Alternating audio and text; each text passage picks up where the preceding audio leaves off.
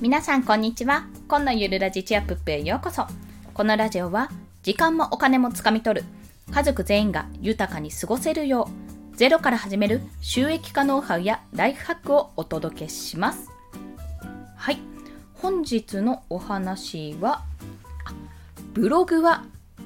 かっこ気持ちがかっことじ熱いうちに書け3つの理由です。まあ、これはブログは熱いうちに書け3つの理由ですね。はい。これはですね、鉄は熱いうちに打てって言葉があるじゃないですか。まあ、それをもじったものなんですけども、ブログも同様に気持ちが熱いうちに書いた方がいいと。まあ、書いた方がいいというか、もう書くべしですね。それぐらいにメリットだらけだったので、まあ、そちらについてお話をしたいと思います。ま、先に3つの理由をお話しすると、1つ目は集中力が高まって早く書けることです。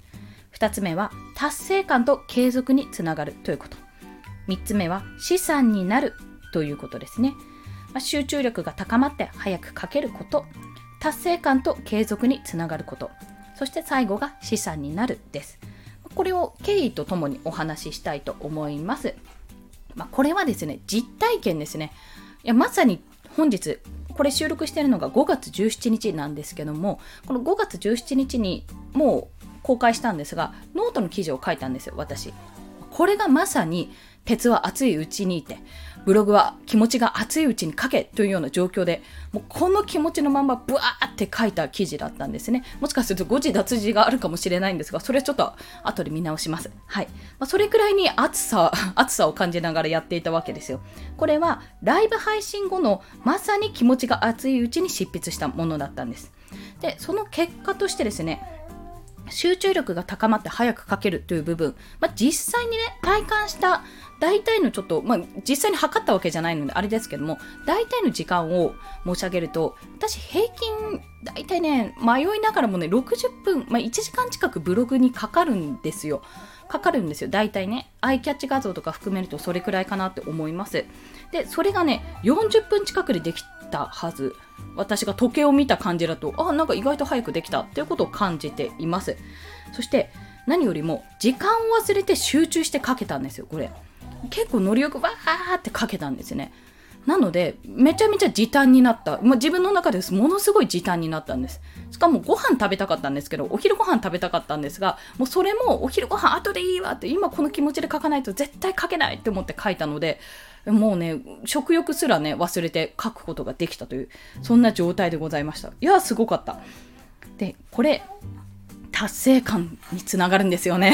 いや、書いたっていう達成感につながるんですよ。で、この達成感が得られると何がいいかって次につながるんですよね。この達成感が欲しいがために継続したいとなるんですよ。今日も書けたい。明日も書こうって。もう今回の場合は私その後食事を挟んだんですけども大体ね昼ご飯食べた後眠くなっちゃってやる気起きないんですけど今日に限ってはあもうこの後私音声収録3本やろう3本で3本思い浮かんだんですよね。3本やろうってことでバーって台本ねざっくりした台本書いてすぐ収録に挑めたわけなんですよ、まあ、それくらいにまあ、この達成感ってドーパミンがね ドーパミンドーパミンであってるね興奮物質だからそうドーパミンがもう出るようになってるのですごくすごくね集中力が増してねやる気に満ち溢れた状態になりました。なんだろう海洋圏みたいな感じかな イメージ。ドラゴンボールでいうあの赤い木のね陶器のようなイメージで書くことができたんですよ。でこれが継続につながる。なぜかというと私ブログ毎日以上更新してるんですね。このノートでのブログなんですがまあ、これが結構ね昨日ぐらいまでしんどかったんですよ。昨日なんかは時間が取れなくて全然書けなくて乗らないしいやほんとしんどかったんですけど、まあ、なんとか夜にね、あのー、起きて、まあ、起こされてとか子供に起こされて最終的に自分も目冴えたんであやらなきゃなと思って書けたんですがこれがねやっぱしんどかったんですよね。でも昨日書かなかったらもっと気持ちがしんどかったはずなんですそこ。すごいそれは感じてる。毎日更新を目指してるというか毎日更新するって言ってるのにって思ってたと感じているのでやっぱりこのどうせ書くんだったら辛い気持ちのまま書くんじゃなくてヒーヒーどうだったっけって書くんじゃなくてああ書こうって思った時にバーって書いた方がやっぱ効率がいいんですよね。しかも達成感も得られて次の行動にもつながるしなんならあ今日も書けた明日も書こうっていう継続につながる。そして継続につながったら何になるかっていうとブログって資産になるわけですよ。これ資産って何って何を言ってんじゃって話なんですがブログってまあ、私の場合は今回はノートで書きましたけど、まあ、ノートってあのいろんなねブログを書いてる方がいらっしゃるので、まあ、フォローされたりフォローしたりというような関係 SNS のようなね使い方ができます。で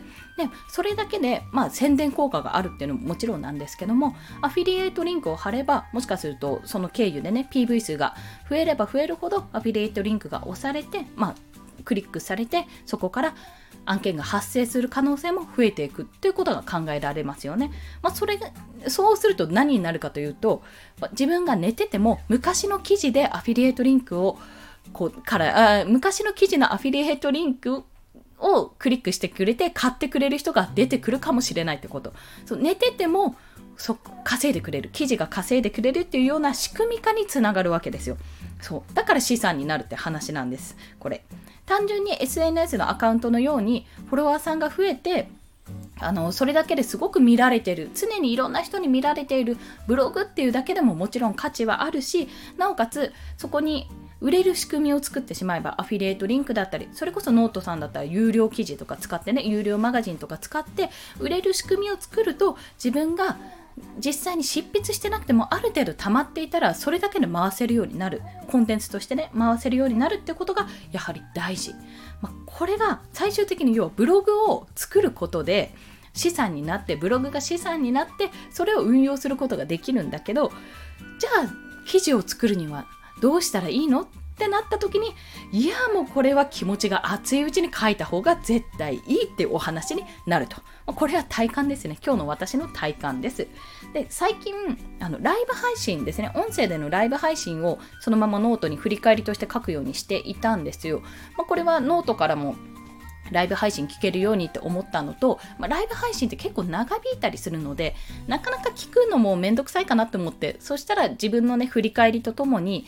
追記とかも含めてね記事にした方が見やすいんじゃないかなと思って始めたんですがやっぱりライブ直後にバーって書くのとライブが終わってしばらく経ってから書くのと全然違くて、まあ、気持ちがねくすぶってない時はバッて書けるんですけどやっぱライブ直後の方が全然書きやすいです。であれも書いてみようこれも付け加えてみようっていうような気持ちになって記事をねもっともっとしっかりした記事にしようっていう形も形とかそういった気持ちにもなりやすい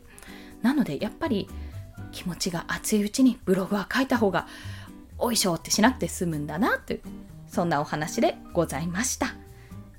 はい。まあ余談なんですけど今回はまあ、とある教材を買った話で、まあ、その教材自体がアフィリエイトになってたんですね、まあ、なかなかいい高額なアフィリエイト案件になるわけですよ。でこれはあの発表されてからもうツイッターで教材販売したよって発表されてからこれスピード大事だなって思ってちょうどね12時前ぐらいに気がついたんですよね私が。11時45分とかそれくらいかな。あこれは即買って読んで12時のお昼休みの時に発信したら絶対見られるしこれは先行者優位だって思って即行動したんですね私は。即行動して、まあ、結果としてどうなったかちょっと怖くて見られてないんですけどもまあでもこれはやれてよかったと思う。そこで躊躇してあやっぱり嫌だなってあちょっと考えてみようかなみたいなことを思っていたらブログも書けなかったし、ライブのネタもそこで思いつかなかったし、何より買わなくて、知識もノウハウも、あそこから得られたいろいろなことね、販売方法、戦略とかも、あこういう戦略でやってるんだってことをね私が感じた限りですけどそういうふうに感じたのでまあ、そういったことも得られなかったからやっぱりこれは即買ってよかったって思うわけですね。本当ね、早く変えて拡散させたかったっていうところがありました。まあ、そういった行動ですね、その時の判断っていうのも、まあ、まちまちだと思うんですよ、皆さんも。いやすぐにパッと出せないとか、まあ、今それどころじゃないとかいろいろあると思うんですがもしあ今いけるなって思った時にパッとこう手を出す、まあ、すぐ行動に起こすっていうことも非常に大事なんだなと思った今日この頃でございました。はい。で、また、今日の合わせて聞きたいは、え過去の放送ですね。損してないコンテンツを使い回す方法というところ。これはですね、まあ、ブログは熱いうちにかけて言ってるんですけども、これ結局はライブ配信で音声、音声で配信したものをブログに落とし込んでるんですね。もっと言うなれば、ツイッターで一回発信をして、それを私はライブ配信でもう少し詳しく発信をして、さらにそれを文字、文字としてね、テキスト化してブログで発信したというような形に落とし込んでるんですよ。もうツイッター、音声配信、ブログっていう流れにして、一つの話をその3つのコンテンツで要は提供してるわけですね。まあ、そういう形でコンテンツは絶対使い回した方が効率がいいよっていうお話をしておりますので、よろしければお聞きください。また、ブログで、これはあの毎日ブログを更新する3つのコツというお話をしてまして、これブログですね。やっぱブログは資産になるし、またウェブライターとかを目指している方はポートフォリオにもなるので絶対に役立つ。役立つから作っておいた方がいい。じゃあでもどうやって更新していくの？めんどくさいって思われる方のまあ私はめんどくさいと思う方なので3つのコツですね。こんなのやってみるといいよなんてことを書いておりますのでよろしければご覧ください。はい。それでは今日もお聴きくださりありがとうございました。この放送いいねって思われた方、ハートボタンを押してくださったり、もしくはレビューなどを書いていただけると泣いて跳ねて喜びます。まあ、アパート3階なので大の大人がビョンビョンすると、まあ、私体重もなかなか、なかなかなので、ちょっとね、2階の方にご迷惑をかけてしまいます。はい。小さく小刻みにぴょんぴょん飛ばせていただきます。よろしくお願いします。はい。そしてまた今日もね、これから1日、まあまだまだ1日あると思いますが、寝るまで、寝るまでが1日。なんじゃそりゃって話ですが、帰るまでが遠足、寝るまでが今日ということで、今日もまだまだこれから頑張っていきましょう。コンでした。では、また。